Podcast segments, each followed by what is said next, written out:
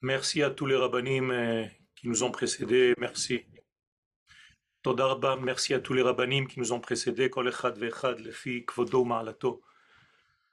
Nous sommes dans cette journée de Tisha B'Av et comme nous le savons, cette journée est liée au Bet HaMikdash. Le Mikdash est en réalité ce qu'on appelle en hébreu Nekudat Ha'anava Ba'olam Hazeh le point de l'humilité. En effet, on se rappelle que dans le Beth Amikdash, on se tenait debout, serré, mais lorsqu'on se prosternait, on avait de la place pour chacun d'entre nous. Ce qui veut dire que ce lieu exige de l'humilité de la part de l'homme. Je pense que tous les méfaits de ce monde toutes les destructions de ce monde, quelles qu'elles soient dans n'importe quel domaine, proviennent au départ d'un manque d'humilité, d'un ego exacerbé.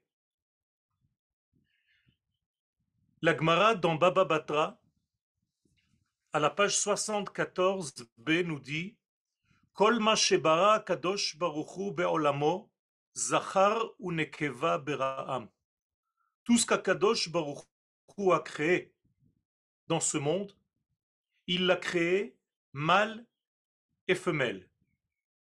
Autrement dit, nous sommes dans un monde de pluralité. Nous avons été accouchés à l'intérieur d'un monde qui exige de prendre en compte l'autre et non pas moi tout seul. Ça veut dire que chaque édifice dans notre monde veut dire qu'il y a au moins deux façons de voir, deux points de vue. Et si je ne m'occupe que de mon point de vue, il y a un problème.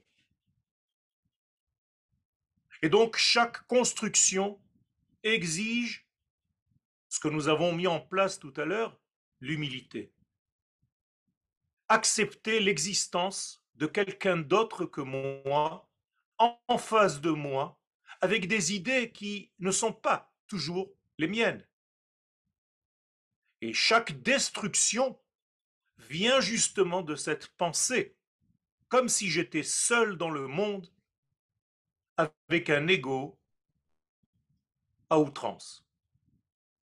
Donc en réalité, d'après cette Gemara, le fondement même de la vie est lié au lien entre le mâle et la femelle dans tous les degrés de l'existence. Quand je parle de mâle et de femelle, je ne parle pas d'hommes et de femmes seulement, je parle d'une force qui contient toutes les idées, qu'on appelle la force masculine, l'idée première, l'idéologie, et lorsque je parle de féminin, de femme, je parle de la capacité à révéler cette puissance de départ, cette valeur absolue. Et donc le mâle et la femelle sont en réalité l'idée première et sa réalisation. Eh bien, ce mâle et cette femelle existent dans tous les domaines de la vie, à savoir trois. L'espace, il faut savoir qu'il y a dans l'espace une terre qui est mâle et toutes les terres par rapport à elle sont femelles, bien entendu, la terre d'Israël, nous disent les sages dans la Kabbalah, est dans un monde de Yetzira, donc par conséquence masculine, par rapport à toutes les terres de la, les autres pays du monde, les autres terres qui sont à un niveau femelle. L'idée, encore une fois, c'est que la partie masculine, Israël, la terre d'Israël, génère toute sa capacité au reste du monde. Ça, c'est au niveau de l'espace. Au niveau du temps, nous avons exactement le même couple, mâle et femelle.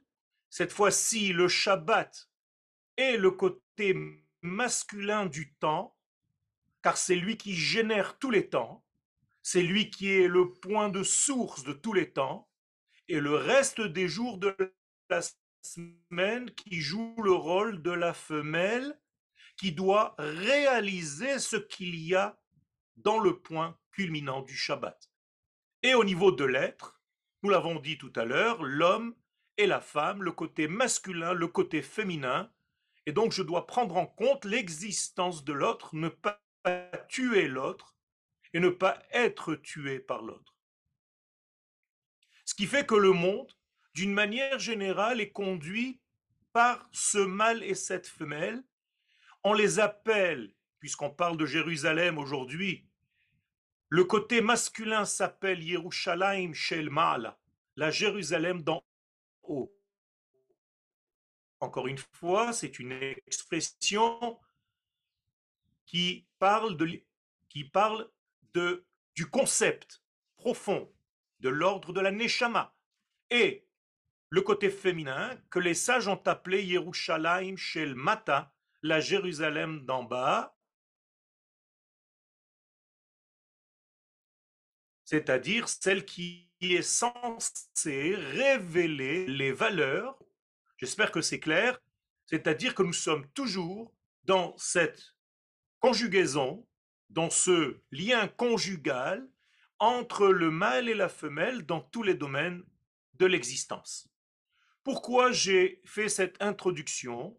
Eh bien, les Chachamim nous disent, dans le Midrash Teilim, par la bouche de Rabbi Yochanan, Amar Akadosh Baruchu, l'Éternel nous dit quelque chose, une information qui est très importante. Lo avo shel ad. Je ne peux pas, moi, l'Éternel, avec toute ma capacité infinie, entrer dans ma Jérusalem d'en haut tant que vous, les enfants d'Israël, n'entrez pas dans la Jérusalem d'en bas. Qu'est-ce que cela veut dire?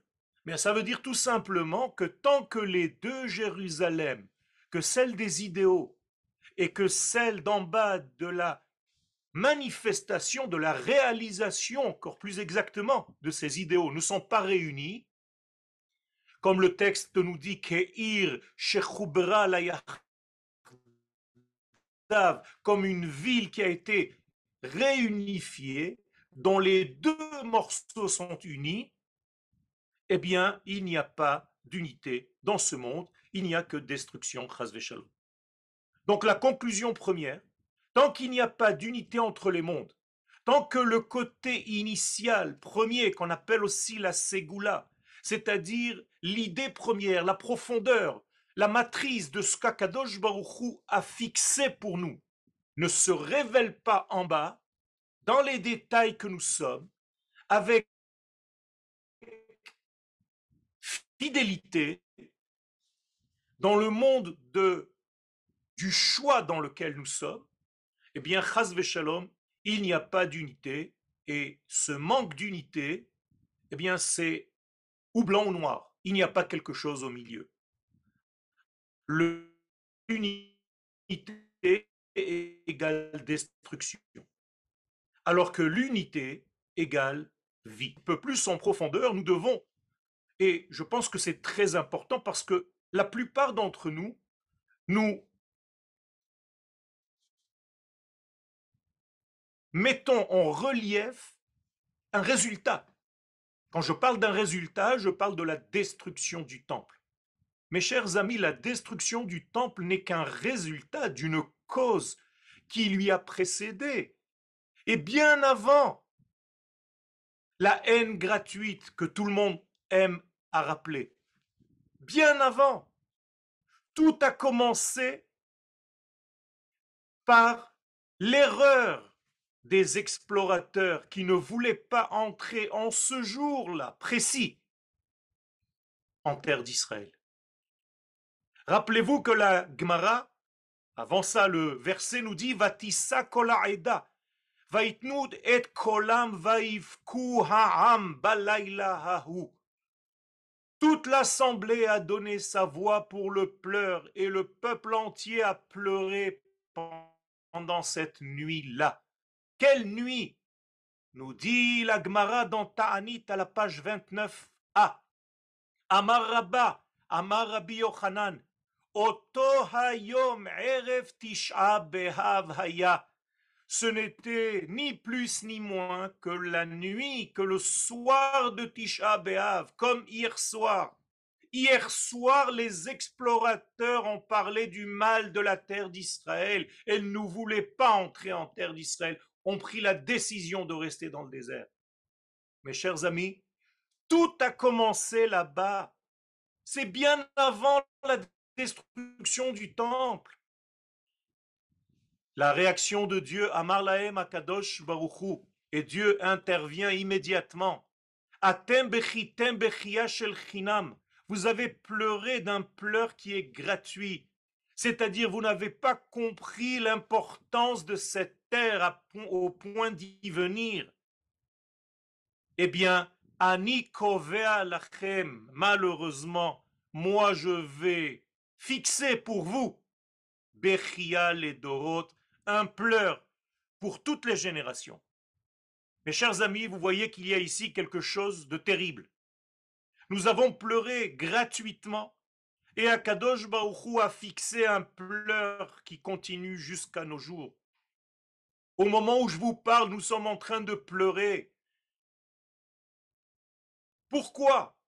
Eh bien tout simplement parce qu'on n'a pas compris le côté masculin et féminin. On n'a pas compris l'importance de lien entre ces deux degrés. On n'a pas compris que le Shabbat doit se déverser dans les jours de la semaine et que la terre d'Israël doit se verser pour donner son information au reste des terres. Mais pour cela, il fallait que le peuple d'Israël soit sur sa terre, bien entendu. Et on ne peut pas passer un Tisha B'Av sans rappeler cela. D'ailleurs, nous l'avons lu dans la Megillah de Echa, dans le livre de Echa, hier soir et ce matin, au chapitre 2.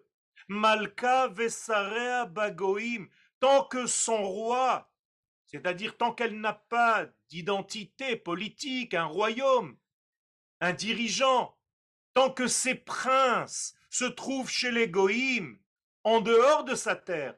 Regardez ce que dit le prophète Jérémie. En Torah, il n'y a pas de Torah. Tant que le peuple n'est pas sur ta terre, il n'y a pas de Torah. Non seulement il n'y a pas de Torah, Gam Nevieha.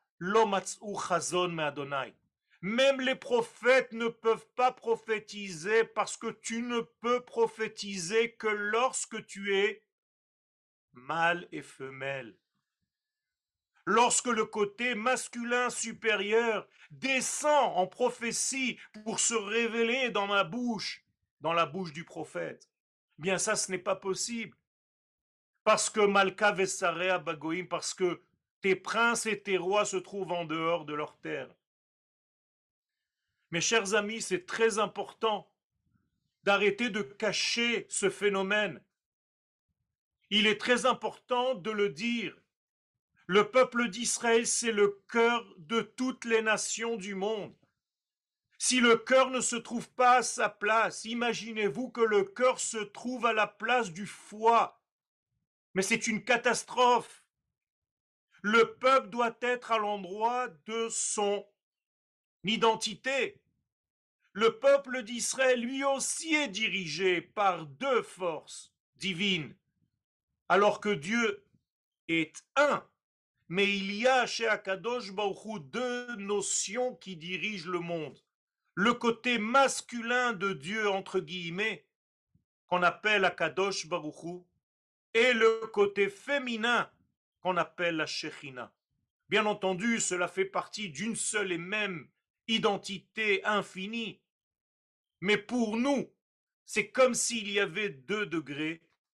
Et je vais essayer de vous expliquer pourquoi je veux parler de ces deux degrés. En réalité, il s'agit du tout et de la réalisation de ce tout dans les détails de notre vie. Akadosh Baruch représente le tout et la Shekhinah représente ce qui se dévoile de ce tout. Or, vous le savez bien, parfois on dit que la Shekhinah n'est pas là, qu'elle disparaît, qu'elle s'en va, qu'elle est comme une femme jeté par terre, rempli de poussière. C'est quoi toutes ces expressions? Mais tout simplement, ça veut dire que lorsqu'il y a une déconnexion entre le haut, Akadosh Baruchou, et le bas, la Shrina, qui est censé le révéler, comme s'il y avait, Chaz Shalom, un divorce entre les deux, eh bien, le monde dans lequel nous sommes est forcément malade parce qu'il ne peut pas recevoir le flux nécessaire pour sa vie. Chaque séparation entre les deux degrés, Akadosh Baruch et la Shrina, arrête le flux de la vie et c'est la destruction. Lorsque le peuple ne comprend pas qu'il a une place et que c'est de cette place-là qu'il va générer la lumière au pays, au reste du monde, eh bien c'est comme s'il y avait un divorce, Razve Shalom. Et d'ailleurs, dans le prophète Isaïe, au chapitre 5, verset 13, il est dit La reine Galaami. Vous savez pourquoi mon peuple a été exilé? Tout simplement, mi beli da'at. Parce qu'il n'y a pas de connexion, il n'y a pas de relation. Vous savez que date au niveau de la Torah, c'est une relation intime. Tant qu'il n'y a pas de relation intime, entre le côté masculin et le côté féminin, même dans les mondes supérieurs, cela veut dire que dans le monde d'en bas, on ne fait pas le travail comme il faut. Et donc il y a, shalom, une séparation en haut. Et forcément, quand il y a séparation, il n'y a pas de vie. Et shalom, kevodo le kavod de Dieu est bafoué à tel point qu'il y a la famine dans le monde. La Megillah de Echa que nous avons lue et que j'espère qu'on ne lira plus de cette manière-là, mais comme un fade souvenir qui n'existe plus dans la réalité, parce qu'Akadosh Baruch revient à Tzion. D'ailleurs, les sages nous disent qu'il ne faut pas éduquer à Tisha. On n'éduque pas à ce que Tisha B'Av représente aujourd'hui. Pourquoi? Parce que c'est passager, parce que c'est une maladie passagère, parce que ce n'est pas la situation normale. Ça doit passer. N'oubliez pas que Tisha B'Av, dans la Kabbalah, représente Yesod de Abba, c'est-à-dire la partie de la vie du côté masculin, celle qui génère la vie. C'est un degré très élevé. Dans le monde, on représente cela par la brite. D'ailleurs, le membre humain du corps humain qui correspond à ce degré, c'est le nerf sciatique. Le nerf sciatique, ce n'est pas ce que vous pensez, ce n'est pas un nerf qui est derrière. Les sages nous disent que le nerf sciatique, c'est la partie qui génère la vie chez l'homme et chez la femme. C'est cette partie qui a été endommagée, Rabotaille. Cette partie à cause de laquelle maintenant il n'y a plus de lien entre le haut et le bas. C'est ça que nous devons corriger. Et donc, Yashva Badad, comment Jérusalem est installée seule? Haïtake Almana, elle est devenue comme une femme veuve. Écoutez bien, il y a marqué comme ke almana. Pourquoi ke almana et non pas almana? Eh bien, tout simplement parce que son mari n'est pas mort. Shalom, c'est Akadosh Baruchou. Le problème, c'est qu'ils se sont séparés à cause de l'exil. Et donc, à cause de l'exil, elle est considérée comme si son mari était mort alors qu'il est vivant. Mais la distance entre les deux la distance entre le côté masculin, générateur de vie, et le côté féminin qu'on appelle la shrina, récepteur de vie, eh bien,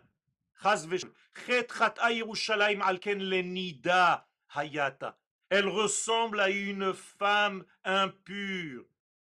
Encore une fois, le mari est là, la femme est là, ils sont dans la même maison, ils sont dans la même chambre mais ils ne peuvent pas se multiplié entre eux.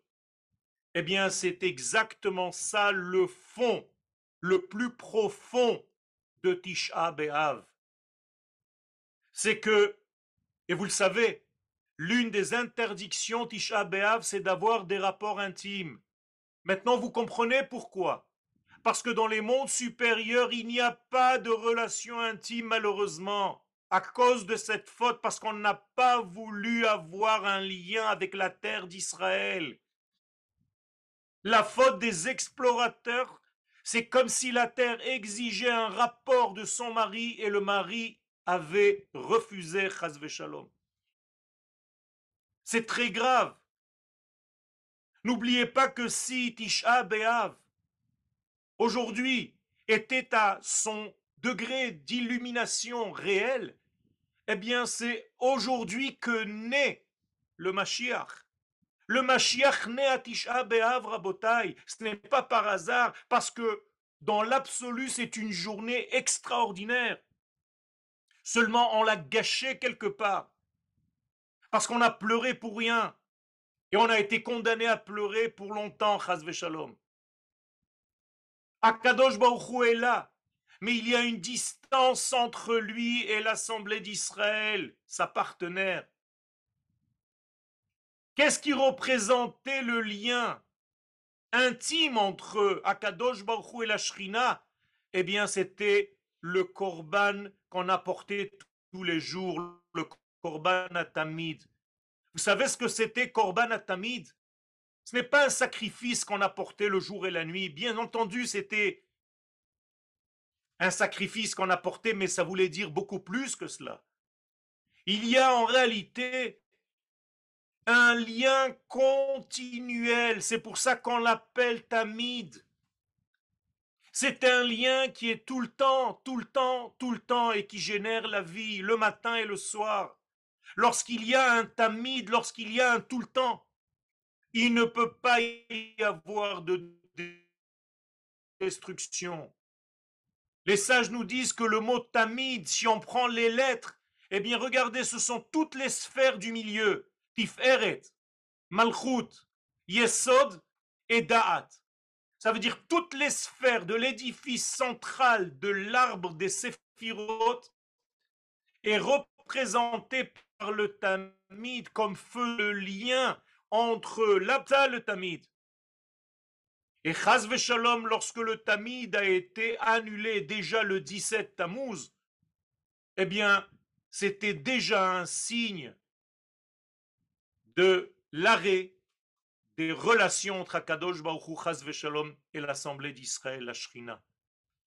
Alors, lorsqu'il y a Chaz Khalila, un décalage, une séparation entre les deux, eh bien, dans ce vacuum, dans ce vide-là, vont entrer les ennemis d'Israël et vont dominer et le temple et le peuple d'Israël sur leur terre.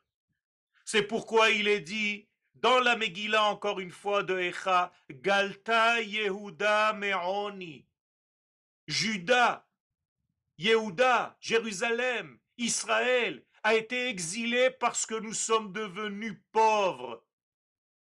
Or, les sages nous disent En ani Un pauvre est considéré comme tel lorsqu'il n'a pas de da'at. Encore une fois, il ne sait pas faire les liens. Il a de faire en sorte qu'il y ait un lien continu entre Akadosh Baruch et la Shrina. C'est ça la pauvreté. Aniyut, c'est un siman de manque d'unité, d'unicité, de rapport intime entre Akadosh Baruch et la Shrina. En plus de cela, nous révèle le Hari Akadosh que le Korban Tamid se faisait par un agneau, en hébreu keves. Et si vous prenez le mot keves et vous inversez les lettres comme je l'ai fait ici, vous voyez qu'il y a, sans que je le dise, une allusion au rapport intime. C'est-à-dire que même l'animal qu'on a porté indiquait dans son propre nom ce qu'il fallait garder et préserver. Et lorsqu'il n'y a pas de yichud, lorsqu'il n'y a plus de liaison, eh bien, il est dit, Chaz Darkei Tzion Avelot. Les chemins de Tzion sont dans un deuil. Tzion représente encore une fois la partie masculine génératrice de la vie qu'on appelle le Yesod. Derech, Darkei Tzion, Derech, le chemin, c'est une parabole pour dire un lien intime. Comme ça, c'est dit dans la Gemara de Kiddushin. Bi'a, le lien intime, Ikre Derech est appelé Derech dans la Gemara. Tout ceci va dans la même direction. Evel, le mot deuil, c'est bli, achdut. Bal veut dire sans, aleph. Sans le Aleph, sans l'unité, c'est ça le deuil. Le deuil, c'est lorsqu'on perd l'unité. La question est qui est sorti en exil avec le peuple d'Israël?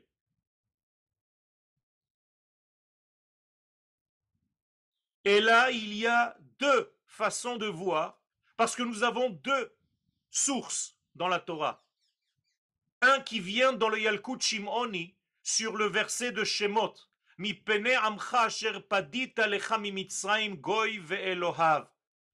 Tu as été sauvé d'Égypte, un peuple, mais aussi son Dieu. Ça veut dire quoi? Ça veut dire que Dieu est en exil, que lui-même, il est sorti d'exil quand Israël est sorti d'exil. Et d'ailleurs, c'est ce que dit Rabbi Akiva Omer, il à davar katouf, si ce n'était pas écrit, ifchar le omro, j'aurais même pas osé dire une chose pareille. Qui viachol amrou Israël makom, c'est comme si Israël disait devant l'Éternel, atzmecha padita. En réalité, quand tu nous as sortis d'Égypte, Akadosh Baruchu, c'est toi que tu as libéré. Ton côté, et là je vais le dire, masculin, c'est pourquoi il est écrit chez Kol Makom, chez Galou Israël, qu'à chaque fois qu'Israël est sorti en exil, Shrinta Galta Imaem, la Shechina est partie avec eux. Et maintenant vous avez compris. Alors si la Shechina est partie avec eux, est-ce que la Shechina, ce n'est que la partie féminine? Eh bien non. Même dans la Shechina, il y a partie masculine et partie féminine de la elle-même. Et lorsque les enfants d'Israël sont sortis en exil, c'est alors que la partie féminine de la Shekhinah est restée en Eretz Israël, et là, c'est en réalité la deuxième version. Dans Shira Shirim, il est écrit.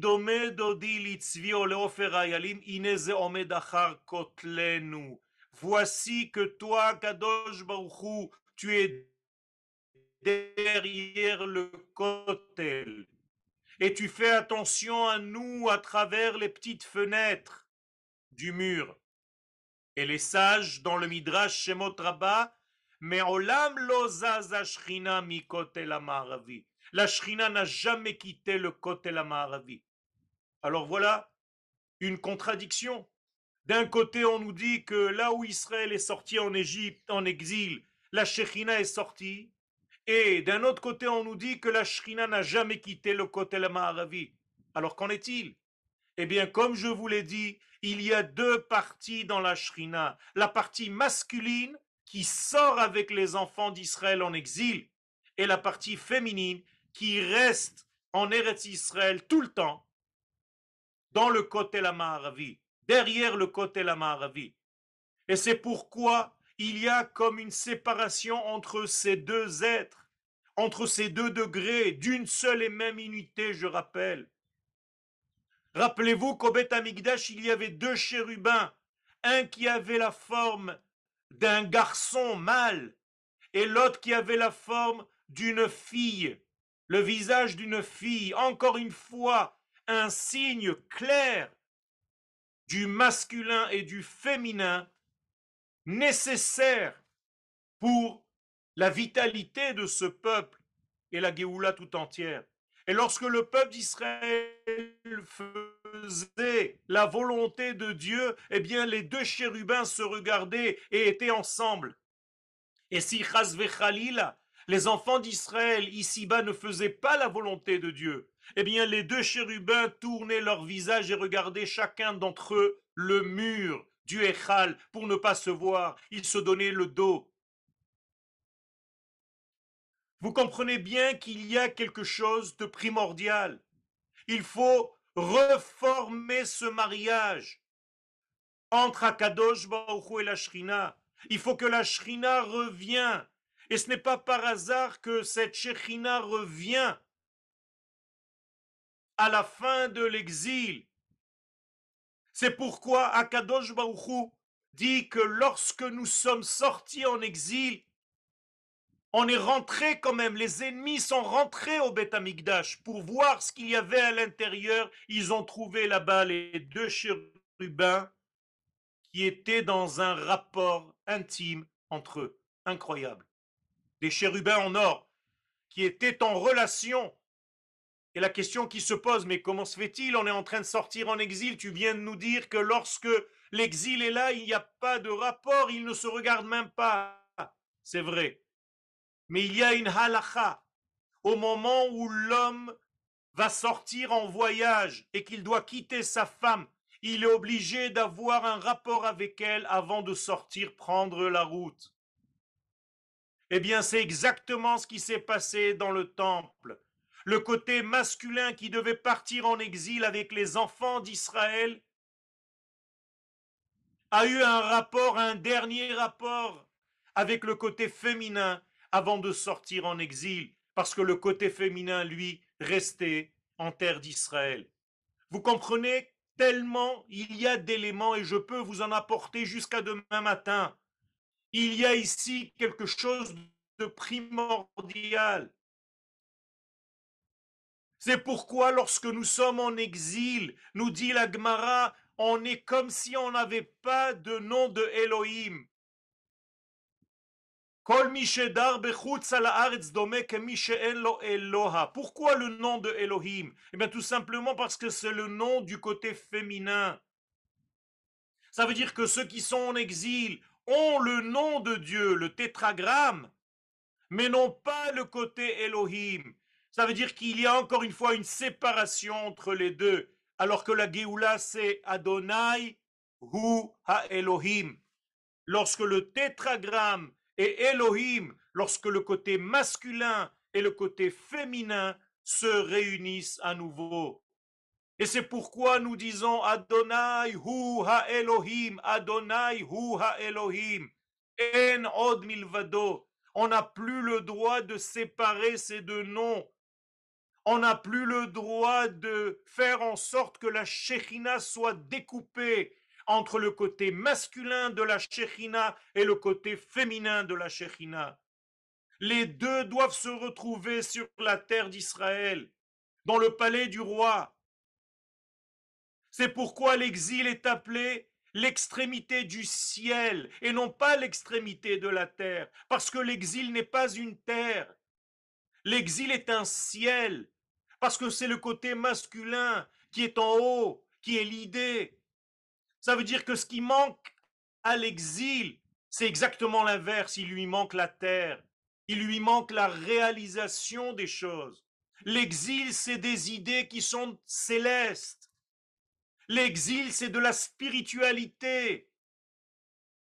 La Géoula, c'est lorsque le ciel et la terre se réunissent et se remarient.